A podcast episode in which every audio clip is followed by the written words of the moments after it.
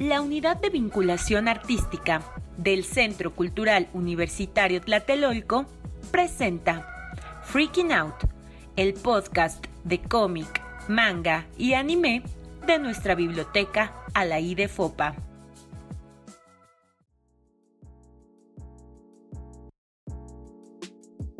¿Qué onda? Nosotros somos Angie, Frida y Aurea, y el friqueo es nuestro estado natural.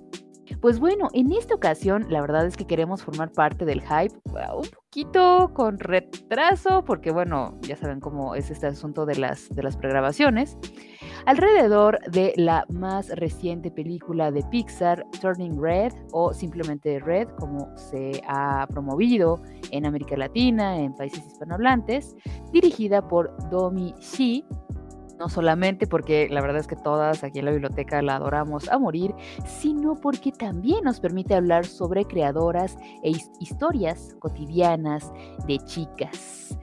Em, esta vez queremos hacerlo un poquito más dinámico. Entonces, pues no sé, ¿cómo les ha ido a ustedes con esta película? Nos encantaría saber.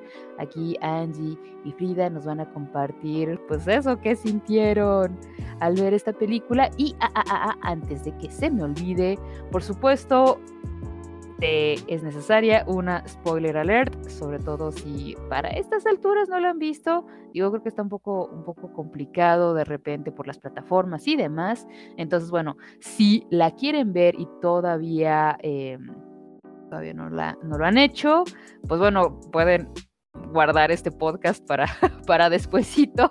Y si, bueno, no les importan mucho los spoilers, pues bueno, adelante. Nada más para que sepan que, ya saben, sobre aviso no hay engaño.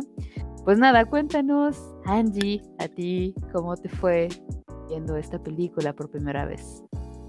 Pues fue curioso porque siento yo que antes de verla, como que había escuchado como críticas muy extremas, ¿no? O sea, como o que era muy mala o que era muy buena. Entonces yo dije, qué es qué raro, o sea, ¿por qué la gente no se decide en torno a esta película? Y la verdad es que cuando la vi superó todas mis expectativas, porque justo pensé, ok, pues no va a estar tan buena, a lo mejor está muy, muy X, ¿no? Pero agradable. Y, y, o sea, en realidad como que todo lo que duró, o sea, neta, me, me pareció que duró poquito porque la verdad estuve todo el tiempo ahí como cagada de risa. y literal como que no sé, o sea, como que no hubo un momento en el que me aburriera o pensara, ok, eso no es tan gracioso, ¿saben? O sea, como que para mí sí fue muy divertida y me pareció curioso porque justo muchas de las cosas que vi como en redes o, en reseñas decían que la película como que solo era divertida para ciertos públicos, que creo que es algo que quiero que pongamos a discusión aquí, ¿no? Eh, pero en realidad me pareció como bastante abierta a todo tipo de públicos, ¿no? Como es un coming of age, que es como una película sobre crecer, toca temas como muy generales que ya hemos visto en otras películas y que realmente sí es como una película muy universal. Sí, también, como dice Angie, en todos los momentos estuve, pues no la pude dejar de ver y, fue muy divertida, fue muy divertida, o sea, creo que pues también esta parte, ¿no? De, de que no la puedas dejar, así como dice Angie, es como pues también un poco la, la identificación que hay detrás. Este, a mí me llegó mucho, sí lloré. Al final creo que pues tuve muchas ganas de decirle a mi mamá como peda, peda también y así con toda mi familia quería compartírselas porque creo que pues es una película bastante aparte de entretenida creo que pues desde la animación dialoga muchas cosas que me parece que son pues visualmente atractivas como por ejemplo esta mezcla con lo fantástico como de tomar el panda rojo y de repente no sabes hasta qué punto es una historia de ficción que se divisa, se divisa, se divide, perdón, de la, de la primera historia que es esta May, ¿no? Y su vida real como adolescente. Cuando ya está pasando todo este, esto del panda rojo, pues me parece muy ingeniosa, ¿no? Desde la propia animación, desde la creación, ¿no? De cómo la directora opta por, por representar estos temas, pues a lo mejor tan tabús, tan, tan conflictivos o con esta carga, pues chiquita de, de, condena social que hay en torno a las mujeres y, las, y, la, y la infancia, pues este, a través, ¿no? De esta manera tan ingeniosa como es la mezcla con lo fantástico. En general, como que me dieron muchas ganas de compartirla, de hablar de ella y pues, pues me siento feliz de estar aquí y que podamos debatir, ¿no? Todas estas cuestiones, como dice Angie, sobre por qué, por qué es tan polémico, ¿no? Hablar o sea, criticarla desde distintos públicos porque es tan polémico como, como hablar de ello, ¿no? Que esto me parece que más allá de la película, pues puede verse como el problema social que hay de fondo en pensar a las infancias y a las mujeres de esta manera, ¿no? No solamente por la película, sino por todo el problema social que hay detrás de ella, ¿no? Y cómo, pues, aún ahora, pues eh, nos dice, ¿no? Sobre cómo cómo es nuestra sociedad. y pues sí, eso, eso de primera instancia. Y es que está buenísimo porque esto lo podemos platicar desde diferentes perspectivas, obviamente como hijas, como chicas que pasaron por adolescencias tortuosas, pero también es bien importante pensar que esta película abarca también la perspectiva de madre. Eh, y aquí es muy, muy importante tomar en cuenta que esta película tiene un equipo liderado por mujeres. Eso hace una enorme diferencia. Eh, recordemos, la dirección corre a cargo de Domi Shi y también es importante recordar que esta es la primera película de Pixar dirigida por una mujer. Domi Shi es de familia de origen chino. Entonces, ella también, por supuesto, forma parte del guion junto con Julie Chow. Eh, porque además es una cosa bien, bien interesante porque hay una tendencia, o sea, forma parte pues de la idiosincrasia cultural de muchísimas, muchísimas personas eh, de Asia del Este, incluso también parte de Medio Oriente, porque también sucede en India.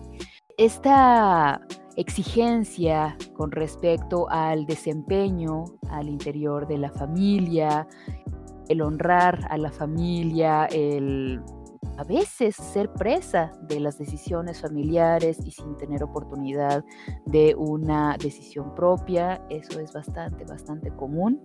Bueno, desde ahí también ya tenemos un precedente, pero además el diseño de producción corrió a cargo de Rona Liu, que también por supuesto es de ascendencia eh, china y aquí vale mucho la pena eh, tomar en cuenta que durante el proceso eh, Rona estaba embarazada. Ya hacia el final de la producción de la película, que además la producción duró unos cinco años, imagínense. Había todo un plan de trabajo y la cosa, y de repente changos, que cae la pandemia y eso también cambia muchísimas cosas.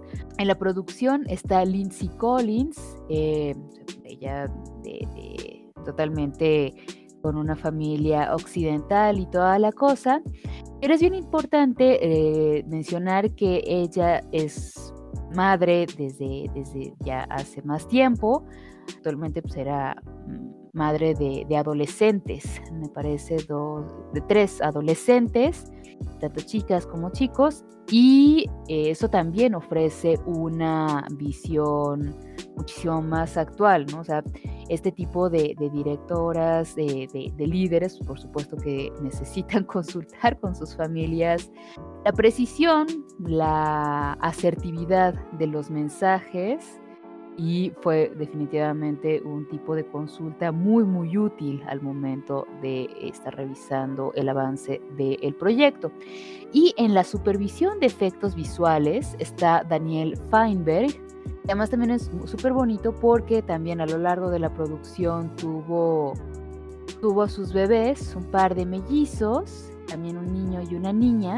Y ella además también... Eh, no, solamente tiene a, sus bebés, sino también, por supuesto, tiene su familia completa con, con su pareja. Daniel es lesbiana y ella también cuenta, por ejemplo, cómo fue su adolescencia y su camino en, pues, descubrir ¿no? su orientación sexual y también cómo, cómo las amigas la apoyaban. Entonces, el tener mujeres pues relativamente jóvenes, eh, estamos hablando de, mujeres entre los 30, 40 y algo de años, ya habla también, bueno, ¿no? De, una perspectiva.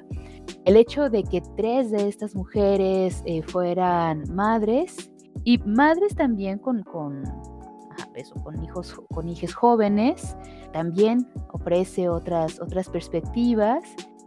Y bueno, el hecho de que estas historias, eh, la misma Domichi lo ha mencionado, eh, son de carácter semi-biográfico. Mucho de esto, o sea, la propia Domichi lo dice, May tiene mucho de ella misma cuando era adolescente. Entonces, eh, bueno, Domichi es millennial, como como su servilletita, entonces tenemos los mismos referentes también de haber crecido, por ejemplo, con Sailor Moon, con Sakura Captors, con muchísimas de estas historias justo de Magical Girls y cosas por el estilo que nos mostraban otro tipo de, de relaciones con compañeras, con amigas, etcétera, ¿no? Pero que además también pues, crecimos con con las historias catalogadas para niños, ¿no? Con los Caballeros del Zodiaco, Dragon Ball, etcétera. Pues bueno, también un poco para, para abonar a esta visión. Les decía, yo soy la que más kilometraje tiene en esta, en esta biblioteca. Yo tengo 34 años. Y sin embargo, ver Red despertó obviamente muchísimos, muchísimos recuerdos. El sentirme identificada también, ¿no? Con toda esta eh, o sea, con, el hecho de, las referencias al anime, al manga y además determinadas autoras que también vamos a ver más, más adelantito, de esta cultura del fandom que en realidad yo no me permití vivir realmente cuando estaba en la secundaria, o sea, finales de la primaria, en la secundaria, ni siquiera tanto en la prepa, también como por cuestiones de expectativas, de metas, de misiones, impuestas o autoimpuestas, etcétera, sino hasta ahora, sino hasta ahora que estoy viviendo mi segunda adolescencia y que, bueno, estoy tratando de compensar y también disfrutar mucho. Y también, bueno, estoy como en la posición de medio poder verlo desde un lugar más, más adulto, más cercano. O sea, obviamente yo no tengo, no tengo hijos, entonces tampoco podría entenderlo precisamente como madre, pero, eh, bueno, así como, como si he sido maestra y demás, el pensar en lo que viven, sobre todo las chavitas, pues obviamente es algo que no solamente me interpela, sino, o sea, por supuesto también me... Ay, me despierta muchísimas emociones, porque está esta onda de...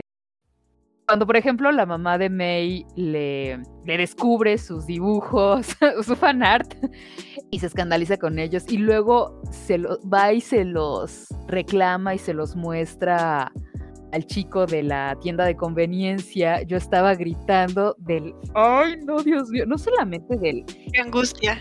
Ajá, la angustia, o sea, de sentir, güey, o sea, de sentirte expuesta de esa manera, sino también me, me, parece brutal, escandalizante esa invasión a la privacidad. O sea, no sé, no sé, yo estaba que no podía ni con mi alma y luego también, o sea, cuando la mamá está en su papel de helicóptero, ahí observando de cerca a su hija, y decía, güey, no manches, no. O sea, más allá de vivirlo como, o sea, ajá, bueno, ajá, como pensarlo desde una perspectiva como de, de joven, o sea, pensarlo como adulta, de, no, no, no, no puedo concebir algo, algo más, más, más violento, más invasivo, más... Bueno, digo, claro, por supuesto que hay cosas muchísimo más violentas, ¿no? Pero no, no, no, yo estaba así escandalizadísima por, por esa parte también como, como adulta. Entonces, bueno, ya teniendo como estos datitos aquí a la, a la mano, pues también me gustaría un poco preguntar acerca de qué tipo de comentarios han visto ustedes en, en redes. Ustedes han mencionado, Angie, Frida, que o sea, sí les llamó muchísimo, les habló directamente esta película, eh, les conmovió tremendamente. Pero exactamente, ¿qué suelen decir los comentarios que están en contra? ¿Y de qué manera eh, podemos, no sé, debatir con esas, con esas posturas? Vamos a destrozarlo. Ah, no es cierto. Este, yo, es que a mí me pareció súper ridículo porque primero como que, ni siquiera voy a decir el nombre como de este tipo crítico, pero había un crítico que literalmente decía que estaba dirigido a una audiencia muy específica y decía literal que si no entras en esa categoría de ser parte de la comunidad asiática de Toronto, entonces la, la película no está hecha para ti. Y es como, güey, ¿por? O sea, ¿por qué solo un grupo pequeño simpatizaría con esta película o incluso la comprendería, no? O sea, quizás es más porque tu empatía va más hacia grupos eh, específicos o grupos blancos y, y también donde, digamos, si hay un grupo de amigos, seguramente es un grupo como mixto, pero nada más soy una chica con esa función de ser la chica del grupo, ¿no? Y, y, entonces como que en cierto modo la ven como demasiado específica solo por, digamos, representar la diversidad de Toronto, por hablar un poco como de la cultura china, que sabemos que tampoco es como que digas un, un análisis sociocultural todo profundo, ¿no? Que no puedan comprender, digamos, los niños o los adultos, no es como que sea difícil de comprender lo, que te da, ¿no? Es como encanto, como coco.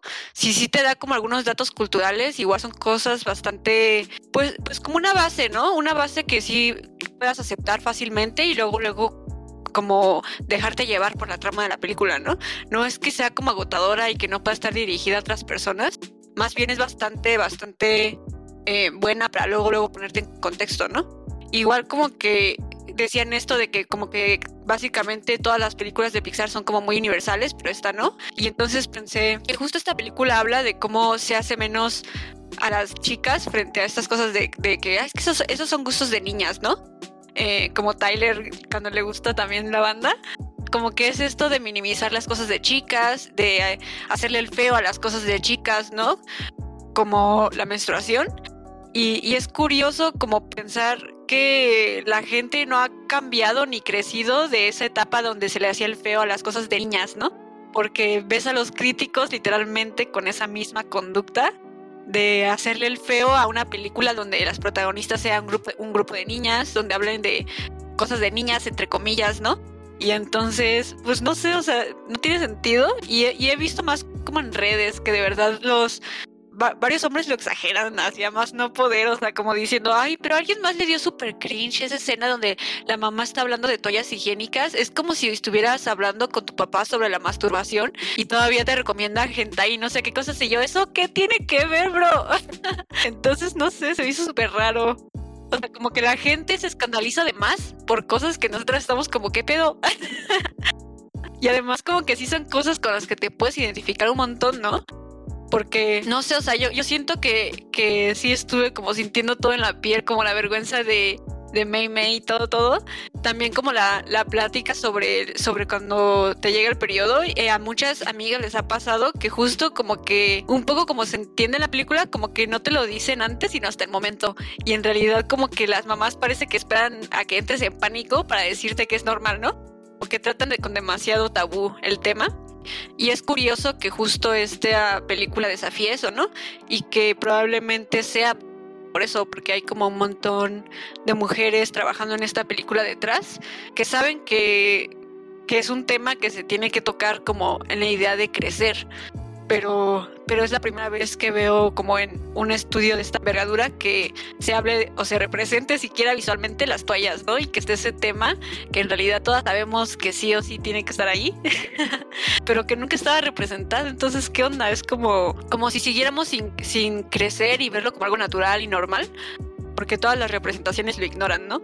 Y por fin está aquí y, como que aprovechan todo el humor que le pueden sacar, como la mamá diciendo, se te olvidaron tus toallas al frente de todos y, y, todos así de, no. Eso como que, como que el verdadero terror, ¿sabes? Sí está muy bien representado y muy bien exprimido, justo porque es algo que antes no se había, no se había tocado. Sí, yo ahorita que lo dices, Andy, pues no había pensado, ¿no? En, eso que, que, mencionan sobre que las demás películas de Pixar son universales. O sea, me pongo a pensar que es la universalidad para la crítica, para la gente, para la sociedad en general. O sea, estaba pensando que, pues, ciertamente, ¿no? El representar la diversidad, o sea, la feminidad desde una perspectiva, pues, no hegemónica, más diversa este, pues es, es, un conflicto, ¿no? Que de por sí es este como muy estigmatizado lo que se debe dirigir a los públicos de mujeres infantes, ¿no? O sea, para las niñas como que normalmente hay un modelo también pues hegemónico de lo que deben de consumir, ¿no? Eh, tenemos como muy marcado esto desde desde, desde que somos chiquitas, ¿no? De que a lo mejor te debe gustar Barbie, te deben de gustar ciertas cosas que están pues no sé, muy, muy incluso universalizadas hacia lo que tú como mujer debes ser, ¿no? Debes consumir, debes de, de verte incluso de esa manera, ¿no? Entonces, pues, el señalar que esta película no es universal y está como, pues, este, no sé, no, no representa un modelo, pues, hegemónico de, de infancias, de mujeres, ¿no? Pues creo que es lo que incomoda, ¿no? Porque incluso en la misma forma de representar a las niñas, yo pensaba que una de las cosas que me hizo identificarme pues con esta película es que pues ciertamente está representado, ¿no? Un modelo de infancia como somos, ¿no? Desde niñas, ¿no? Que somos altas, este, gordas, negras, ¿no? Con, acné, con brackets, ¿no? Con mucha, pues no sé, incluso está representada la, ascendencia diversa, ¿no? Cultural, con orientaciones sexuales diversas y pues normalmente eso yo pensaba que es algo que no se nombra pues sobre las niñas, ¿no? No se nombra que, que somos como esa diversidad y no somos como este modelo nada más hegemónico, universal, yo lo siento incluso sobre lo que debe ser una mujer y que se enseña desde la infancia que debemos de aprenderlo, pues no solamente físicamente, ¿no? Sino también socialmente, porque se nos castiga, ¿no? Si no entramos como dentro de este modelo físico, si no, si no tenemos, no sé, estos, estas imposiciones sobre la feminidad, ¿no? Que que desde niñas se nos dan. Entonces yo pensaba mucho en eso, ¿no? En lo que me hizo identificarme y de ahí pensaba, ¿no? La crítica, en cómo incomoda ver es que esto se representa, ¿no? Que se hablan de, de mujeres reales, de, de niñas, ¿no? Que no caben dentro de nada más un molde que es ideal para el patriarcado, ¿no? Que donde las niñas, pues, desde niñas se nos dicen, ¿no? Calladita te ves más bonita, o sea, como que no cabe, ¿no? Y como desde ahí se detenta la crítica en pensar que, pues, no sé, no debes de, o sea, quizá eso es lo que incomoda, ¿no? El, el, a eso me refiero, al ver, pues, mujeres reales, ¿no? Y, o sea, yo también algo que pienso es como pues la infancia representada de esta manera como algo desobediente, no sé, yo siento autónomo y, no silenciado es también otro lugar desde donde se detentan las críticas, ¿no? Desde el lugar de los padres que se molestan porque supuestamente esta película habla, habla, sobre honrar a tus padres, pero pues al final pareciera que el mensaje es completamente distinto, ¿no? Entonces pues también algo que me parece que se debe de decir es que las críticas están detentadas desde un lugar también adultocentrista, ¿no? No, no solamente a lo mejor hegemónico patriarcal, sino también desde esta manera tan distinta de concebir a la infancia y que de ahí me parece como fascinante el trabajo de la directora en acercar esas problemáticas, en visibilizarlas a todos los niños, ¿no? O sea, no, yo creo que que pues esta película debería de ser como casi casi como pasa la película que dice no Tyler, así hay una escena donde a Tyler así dice no puede tomar una foto, no puede él entrar a tomarse una foto con el panda rojo, así creo que debería de ser un poco que que en la vida real pues este sea como no Tylers de la vida real, no hombres que no están pues dispuestos a escucharte y que prefieren como censurarte y que esto no se siga nombrando, que no se siga viendo en, en las pantallas y que no se acerque a los públicos jóvenes porque pues prefieren que por quinta vez este no sé seguir viendo películas que retraten héroes, este juguetes, animales que hablan, ¿no? O sea, todo, todo menos mujeres y niñas reales que están hablando, tejiendo lazos y que hablan sobre sus problemáticas reales que como mujeres nos atraviesan, ¿no? Entonces yo desde ahí pienso un poco la crítica. E, esto que mencionan además es uno de los puntos centrales, porque ya habíamos mencionado en algún otro momento, no me acuerdo si aquí en este podcast, creo que sí, pero ciertamente en otros espacios de la biblioteca, como Alaide recomienda, un espacio en el que recomendábamos varios tipos de materiales de lectura, incluyendo manga y anime. Tuvimos una sesión dedicada a hablar solamente de manga shoujo, ya saben, justamente el, el manga dedicado únicamente para, bueno, pensado para, para chicas, sobre todo chicas adolescentes de los 12 años más o menos hasta los 18. Y em, pues un descubrimiento terrible es que pareciera que una de las figuras más aborrecidas, vilipendiadas en la sociedad es la adolescente.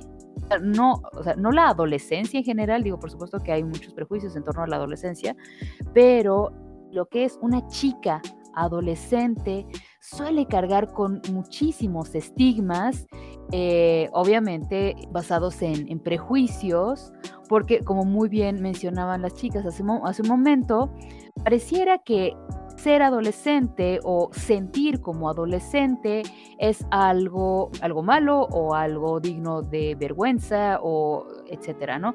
Entonces, mm, decir que se comporta como adolescente es eh, ser un equivalente entre decir que se comporta de manera irracional, eh, visceral, descontrolada, nada, ¿no? O efectivamente, como mencionaban, si algo es para adolescentes, para chicas, entonces es de baja calidad o es ridículo o es absurdo o es etcétera, ¿no? Y no se hace ese mismo tipo de valoraciones con materiales para, para varones. O sea, como que ahí está perfectamente bien definido, pues que sí y que no, ¿no? Y es que además lo que tienen las adolescentes, eh, y aquí lo pueden ver perfectamente en, en la película, es la, el enorme poder que tienen, sobre todo cuando se organizan. Si acaso ustedes tienen la posibilidad de acercarse, de conocer el mundo de los fandoms, particularmente de K-Pop, que es de los mejores organizados, podrán darse cuenta de que se tienden redes muy complejas con una serie de tareas y entrenamientos, porque legítimamente esos son, para poder generar presencia en redes y demás de los grupos que las chicas adoran, verán que esta capacidad es extraordinaria. En, este mundo de los fandoms existe una cosa, bueno, un fenómeno llamado fanactivismo, eh, que precisamente habla de este poder de organización. Tiene diferentes vertientes, pueden ser de carácter local, es decir, solamente con interés enfocado en, el grupo o en el idol eh, de, interés, pues, pero también puede invertirse en causas de corte político. Hay grandes ejemplos en Estados Unidos a favor de Black Lives Matter, eh, este movimiento justamente de población afroamericana, a la luz de, uno de los tantísimos ejemplos de, racismo en Estados Unidos. También ha sucedido con eh, actrices de cine para adultos, donde las fans han ayudado a derrumbar o tirar las, los videos de actrices que ya no quieren que se, se publiquen sus videos, por ejemplo, o también en elecciones. En Colombia y en Chile, las, las K-Poppers, por ejemplo, participaron activamente en, eh, en, la visibilización o enterramiento de ciertos hashtags que estaban criminalizando ¿no? la, la acción política o a la oposición o etcétera. Y eso siendo, siendo jóvenes, o sea, adolescentes o jóvenes adultas que apenas están empezando sus veintitantos años, son capaces de hacer esto.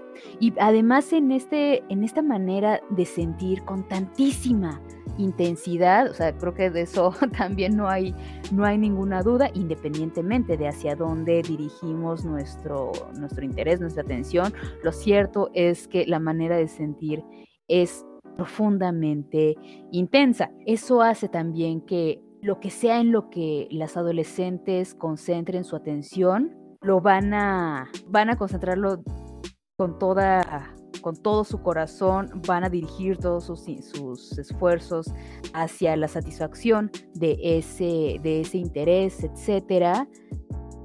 Y no sé, a mí me parece algo, algo digno de, de, ser mencionado y yo creo que es una de las razones por las cuales las adolescentes suelen ser el objetivo de muchos tipos de depredación. En primer lugar está la depredación en términos mercantiles. ¿A cuántos productos, incluyendo la idea de adolescencia misma, no se está vendiendo para que sea consumida por las jóvenes? Y entonces, bueno, eh, si eres adolescente, tienes que vestirte así, o tienes que comportarte así, o tienes que, etcétera, ¿no? Y todos los, los productos de ya sea de cuidado facial o de cuerpo, de ropa, de comida, de etcétera, está dirigido eminentemente a adolescentes. Pero además también eh, estoy pensando en la depredación por parte de adultos, sobre todo varones, ¿no? Eh, varones que son mayores y que pues deciden mantener diferentes tipos de relaciones con jovencitas, aprovechando precisamente esta falta de experiencia, pero al mismo tiempo afectos tan, tan intensos y entrega tan, tan casi incondicional que tienen las, las jovencitas. Entonces, yo he visto, por supuesto, muchísimos, muchísimos casos y lamentablemente yo creo que todas podemos remitirnos, ya sea por experiencia propia o porque, bueno, los hemos visto de eh, justo adultos que se han aprovechado de jovencitas, escuchando esta falta de experiencia eh, y que se alimentan, ¿no? De esta de estos afectos, de estas emociones intensas.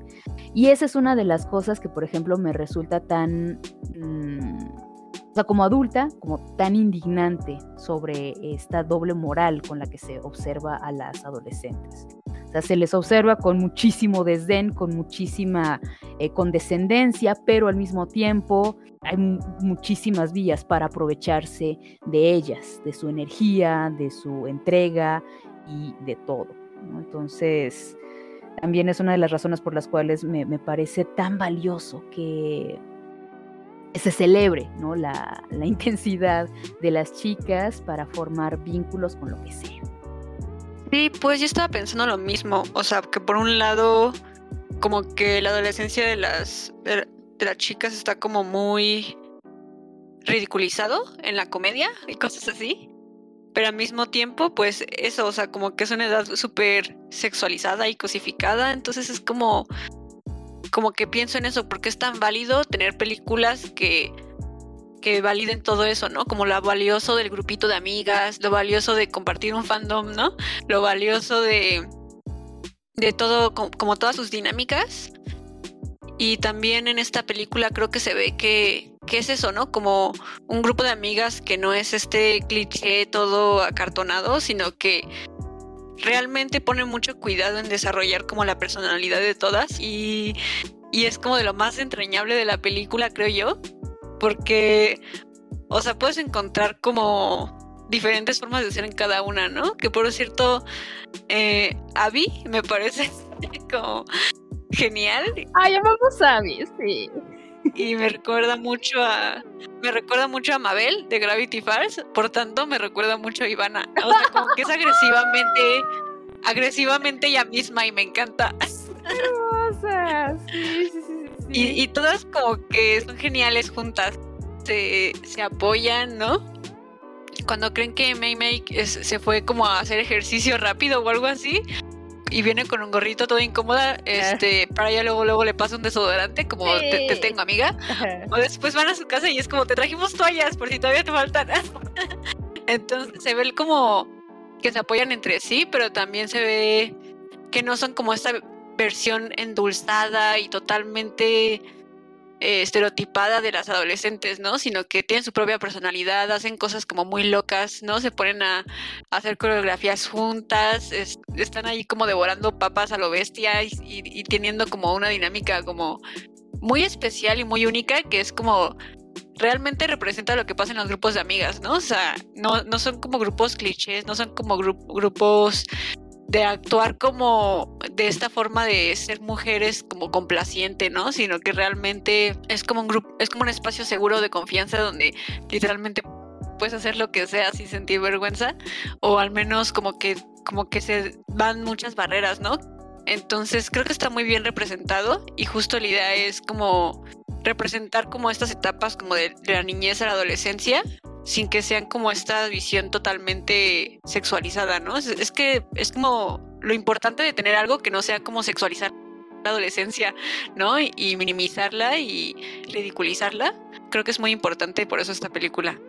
Sí, que aparte pues esa como intensidad yo siento que eh, se ha vista como su fuente de poder, ¿no? Como que esta cuestión de, de, que la menstruación, ¿no? De, digamos, de donde se detenta, ¿no? Toda esta gama de emociones pues tan diversas, deje de ser una maldición, incluso como lo mencionan al principio, o sea, que ya pase a ser como la misma fuente de poder, o sea, yo pensaba, por ejemplo, en lo, en lo significativo que puede ser llegar a pensar a tu menstruación como un panda rojo, ¿no? O sea, un panda que ya de entrada, pues simbólicamente es un, un animal con furia, es un animal como grande, gigante, enorme, que pues ya por sí mismo habla como de un poder, yo siento, ¿no? O sea, que esto se ha visto tu intensidad, tus emociones sean vistas de esta manera y no como una maldición que tienes que llevar pues dentro de un dije, dentro de un dije y que no es parte de ti, hacer como si esto fuera distinto a ti, como que yo también lo pienso de esta manera, como de la mirada, ¿no? Igual hacia las mujeres donde se nos condena socialmente a, no poder expresar nuestra intensidad, ¿no? A no poder reír así con tus amigas, como dices, este, comiendo papas, tragando, ¿no? Esta condena también que hay desde la infancia, ¿no? a ser de cierta manera y no sé, me parece súper valioso que la película rescate todo esto, ¿no? De experimentarte a ti misma, aprender a, a habitarte también desde la rabia, la furia, desde experimentar todas estas gamas de emociones intensas y que también decir, ¿no? Que no solamente es como como que nace, ¿no? Que está todo el tiempo presente en ti y que desde que vas creciendo se te obliga a ir callando, ¿no? Porque al final cuando, bueno, ya casi al final cuando la madre de May pues también explota en esta furia y en esta rabia, es como de alguna manera como aceptar la parte de ella un poco, ¿no? Como que mm, no seguir pensando la menstruación como esta flor frágil que, normalmente se representa así a, la vulva y todo lo que tiene que ver con lo femenino y lo sexual se, se, representa con delicadeza, ¿no? Y hablar de eso como tu poder que te nace desde la infancia pero que está presente pues a lo largo de toda tu vida, pues me parece valiosísimo, ¿no? Decir que eso también te conecta con otras mujeres que como tú han, han sentido esa furia y han tenido que, este, pues no sé, eh, experimentarla con, desde el conflicto, desde el conflicto porque se les obliga como tú a, a callar esas emociones, ¿no? Es muy significativo que May pueda ver a su madre de, desde esta manera, ¿no? Como una adolescente, al igual que ella, o sea, cuando ya están en, este ritual del panda rojo, el poder ver a tu madre de alguna manera en, en, tu condición, en una condición similar, ¿no? Y poder identificarte con la otra desde esta manera, pues me parece que también toca el tema pues sobre la maternidad, ¿no? Y sobre todos estos modelos de, de feminidad y de relacionarse con las otras que pues necesariamente son distintos cuando los escriben, los producen y los dirigen mujeres.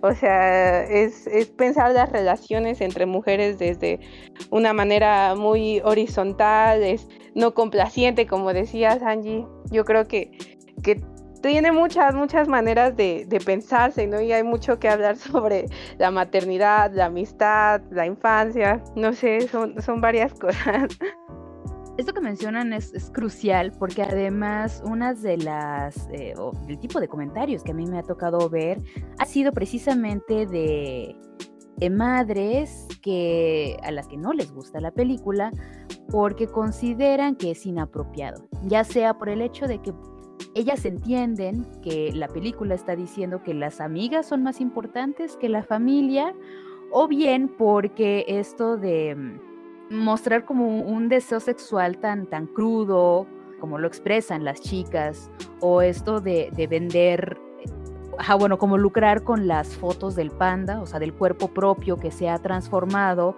tampoco es, es apropiado. Y la verdad, o sea, yo me pregunto, ¿no? ¿Qué tipo de, película están viendo?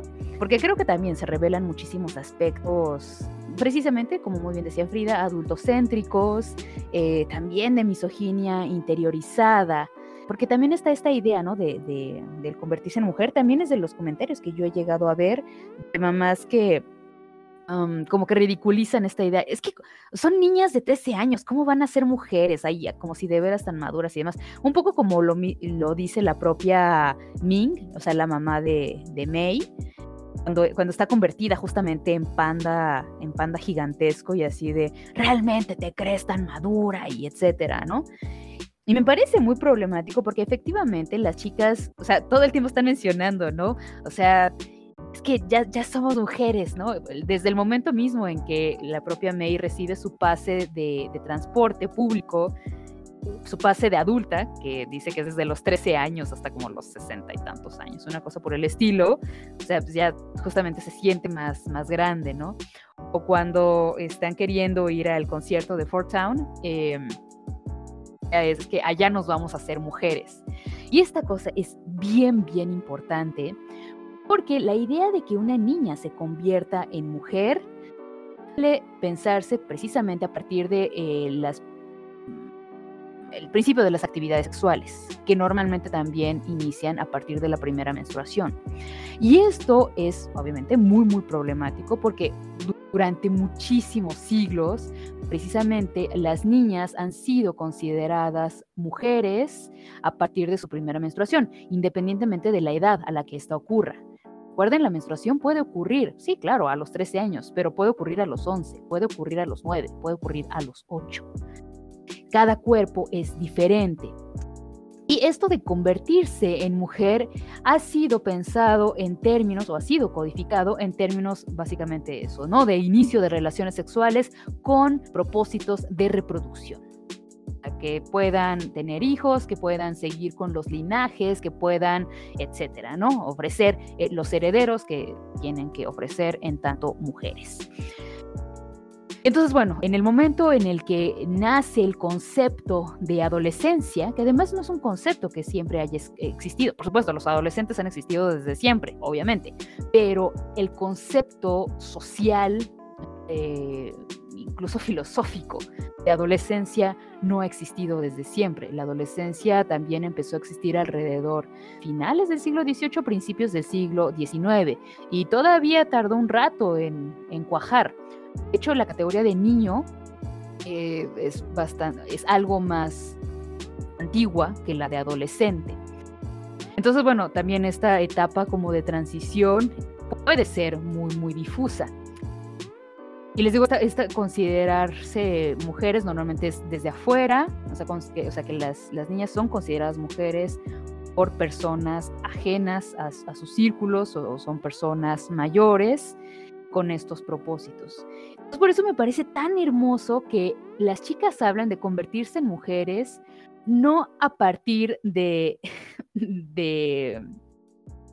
uh, eventos relacionados con el inicio de la actividad sexual, sino a partir de un evento en el que colectivamente pueden disfrutar y al que tienen acceso por eh, medios propios. Es decir, ellas van, son capaces de ir al concierto de Fort Town ya no con el dinero de, de mamá o de papá, etcétera, sino con dinero propio. Ellas se organizaron, ellas formaron eh, las campañas de promoción de, de May en forma de, panda y todo el asunto. Y eso es algo que, ellas se ganaron. Entonces, aun cuando, por supuesto, ellas rebosan de deseo, la idea es que este deseo es totalmente apropiado, es algo que ellas están decidiendo y están compartiendo de una manera segura. Eso es lo que también ofrecen, por ejemplo, este tipo de productos. Los, los idols o las boy bands o cosas por el estilo, digo, más allá de la cuestión como ultracapitalista, también ha ofrecido a las chicas, y de esto sí se han hecho eh, estudios sociológicos, un espacio de apropiación del deseo que normalmente es prohibido, que normalmente es estigmatizado, es decir, no, no, no, una niña, una jovencita no puede mostrar deseo sexual, no debería comportarse de esta manera. Con este tipo de grupos, ellas sí pueden hacer eso, sí pueden decir que un chico les gusta, que ellas desean esta parte o esta otra parte de su personalidad, de su cuerpo, etcétera, de manera segura. ¿Por qué de manera segura? Porque no hay un un compromiso, pues, ¿no? O sea, de, de, tener que hacerlo realmente. Porque lamentablemente con personas reales, y esto también lo han expresado jovencitas en, en charlas relacionadas con, con, educación sexual o cosas por el estilo, es muy fácil que, que los jóvenes, que los varones quieran llevar a cabo las, las relaciones sexuales, ¿no? Así de, o sea, si tú estás mostrando deseo, es que quieres, tener relaciones sexuales, ¿no? Y a ver, órale, vamos a tenerlas. Y así de, no, no, no. Una cosa es mostrar el deseo y otra cosa muy, muy diferente es querer llevarlo a cabo. Aquí la idea de la ficción, de la fantasía, es algo que protege a las chicas de, de actos que puedan realmente lastimarlas física y emocionalmente. Entonces, o sea, no, no es nada, nada trivial. ¿No? O sea, por eso también me, enoja mucho cuando las mamás le ridiculizan, ¿no? Los gustos de las chicas, de las jovencitas, de, o sea, ese güey qué, ¿no? O esto, ¿no? O sea, pues yo, tú nunca vas a conocer a ese, ese güey, o sea, ¿por qué le inviertes tanto? O sea, es que no se trata de tipo en sí, o sea, digo, por supuesto que se trata de él, pero sino de los mecanismos de, de expresión del, deseo erótico, por supuesto, o del, de otro tipo de deseos. Hay muchos otros tipos de deseos que atraviesan estas relaciones. Bueno, eso es para otras, otras conversaciones, pero por eso existen los conceptos de hard stand y soft stand. O sea, están las chicas que expresan su deseo, sí, desde la cuestión sexual y que no necesariamente quieran establecer una relación sexual física, real, con, con, una persona, o sea, simplemente con la fantasía es más que suficiente también están las, las, personas que ejercen su deseo desde la ternura, desde, o sea, sí también como eh, aspectos relacionados con la maternidad, o sea, esta persona me encanta porque es súper adorable y súper tierna y no, no necesariamente me, eh, despierta deseo sexual, pero sí el deseo de proteger, el deseo de cuidar, el deseo... Y pues, o sea, eso se sigue manifestando con muchísima, muchísima fuerza. O sea, ya sea de, un lado o del otro, el deseo sigue siendo muy, muy fuerte. Entonces, pero nada, yo creo que es algo muy valioso sobre la expresión de, que efectivamente las jovencitas desde, desde muy jóvenes pueden expresar, o sea, expresan deseo. No sé cómo lo piensan ustedes. o sea, es que yo creo que tiene mucho sentido porque está precisamente representado en esta película. O sea, justo estamos hablando de que estamos hartas de que siempre que se hable de crecer o, tal, solo sea como a través de la sexualidad de las mujeres y dependiendo de otros hombres, ¿no? Y aquí justo es muchas cosas, porque sí se habla como de la menstruación, pero también se habla de tomar tus propias decisiones, se habla de conseguir algo con tus propios medios, ¿no? De ver la manera en que lo haces y en hacerlo como a pesar de los juicios de valor de tus padres porque ya tienes que como ver hacia dónde quieres cambiar, ¿no? Sin orientación de alguien más. Se habla como de muchas cosas y, también si sí se habla del despertar sexual o del deseo, se habla como desde un espacio seguro, como dices, que es desde el fandom que tienen, desde, desde su relación como entre amigas, ¿no? Entonces creo que está muy bien hecho y también igual nada más como para, para, para acabar también había pensado como en esto que decías que muchas de las creadoras o parte del equipo de la película conocen como de primera mano, ¿no? Como estas relaciones madre-hija que pueden ser muy exigentes o igual como que ya están en esta edad de empezar a pensar en la maternidad o de vivirla, lo hacen muy bien por, por eso, ¿no? Y porque nos muestran que muchas veces en las relaciones madre-hija, como por la manera en que ya están conformadas desde el principio de antemano, como que están hechas para inevitablemente fracturarse, ¿no? Y, y que también es algo como de la cultura latina, creo, como igual pasa en Encanto, como entre la relación abuela y nieta, porque pasa que de, algún modo los vínculos entre las mujeres como que están hechos para romperse, ¿no? Y para fracturarse, porque allí donde tendría que haber como más empatía y más comprensión de nuestros procesos, hay como muchísimos mecanismos de control y de restricción, no tener como como tolerancia hacia la diferencia, ¿no? Entre generaciones de mujeres. Entonces me pareció como muy bien hecho y, muy bien representado que crecer es muchas cosas y no solo como ese miedo por el despertar sexual, ¿no? Aunque sin duda ahí también está. Sí, sí, yo también, o sea, creo que así como ustedes lo dicen, me parece que ya casi, casi dice todo porque, pues a mí también me sorprende demasiado como, como sobre todo la mirada es como un espacio seguro, ¿no? Como tú decías, esta eh, Aurea, o sea, creo que eso es lo más sorprendente, que finalmente pues siempre las adolescentes, las relaciones entre ellas, como decía también Angie, ¿no? Entre madres e hijas, pues siempre están puestas ahí para fracturarse, ¿no? Siempre hay una dinámica de competencia entre, entre nosotras y sobre todo, o sea, no porque la haya, ¿no? Sino porque es la mirada que está puesta sobre, sobre todo en la adolescencia, ¿no? Donde siempre están los grupitos de las populares y las marginadas, ¿no? Donde, digamos, se castiga siempre esta diferencia y es una mirada pues que está presente en, muchos de los productos que consumimos, ¿no? En todas las telenovelas que, que se hacen pensando así, ¿no? En, Patito Feo, pienso en, en, High School Musical, no sé, hay, hay, muchas, hay muchas maneras que siempre nos hacen, este, nos relegan a nosotras a experimentar pues todas, todas nuestros deseos, todas todas estas emociones que vivimos pues nos llevan a experimentarlas en solitario, ¿no? Y que claro que esa es una estrategia del patriarcado pues para no acompañarnos, ¿no? O sea, lo sorpresivo de esta película a mí me parece pues totalmente que es, es esa, es esa estrategias para subvertirlo y para crear un espacio seguro, ¿no? Y que poder decir así con tus amigas, con tu familia, con tu madre, con tus tías, o sea, poder decir que que, es el, derecho, ¿no? El derecho de las mujeres a sangrar, a experimentar todo esto y decirlas todas juntas, o sea, como gritarlo en voz alta, a decidir por nosotras mismas este, y pues acompañarnos en todo esto, pues me parece que es, es maravilloso en sí de la película. Y pues bueno, sí, hay muchísimos aspectos de los que podríamos platicar. Por supuesto, está, cada una de las personalidades de las amigas de May, o sea, el hecho de que, también cada una tiene un trasfondo familiar muy particular. Priya, Abby, Miriam, cada una tiene una historia diferente que vale muchísimo la pena mencionar.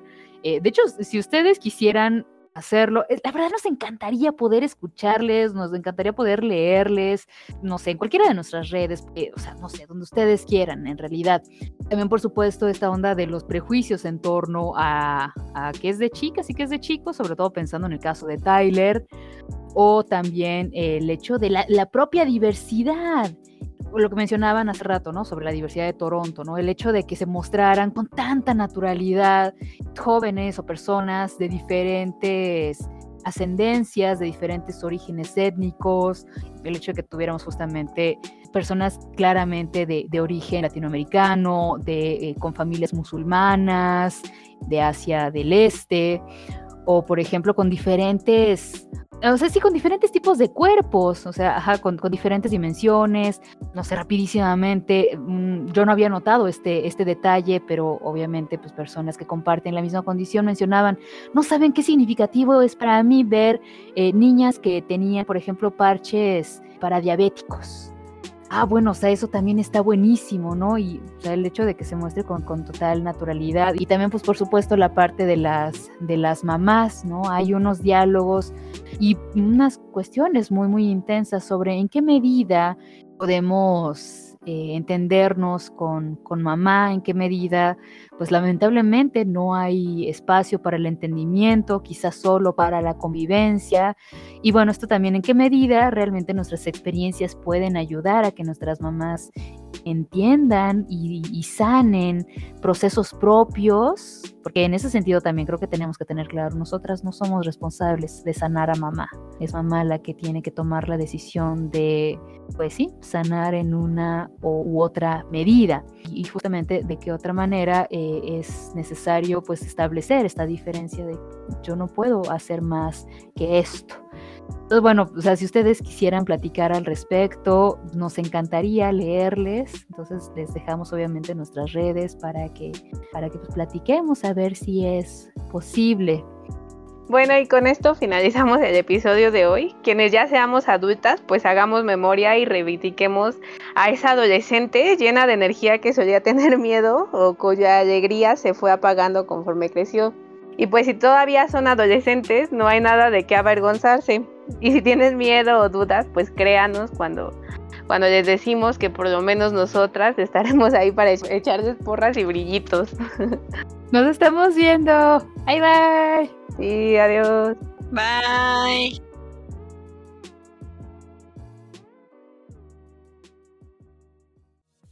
La Unidad de Vinculación Artística del Centro Cultural Universitario Tlatelolco presentó Freaking Out, el podcast de cómic, manga y anime de la Biblioteca Lai de Fopa. Síguenos en nuestras redes sociales, arroba uva-ccut en Instagram, Twitter y Facebook.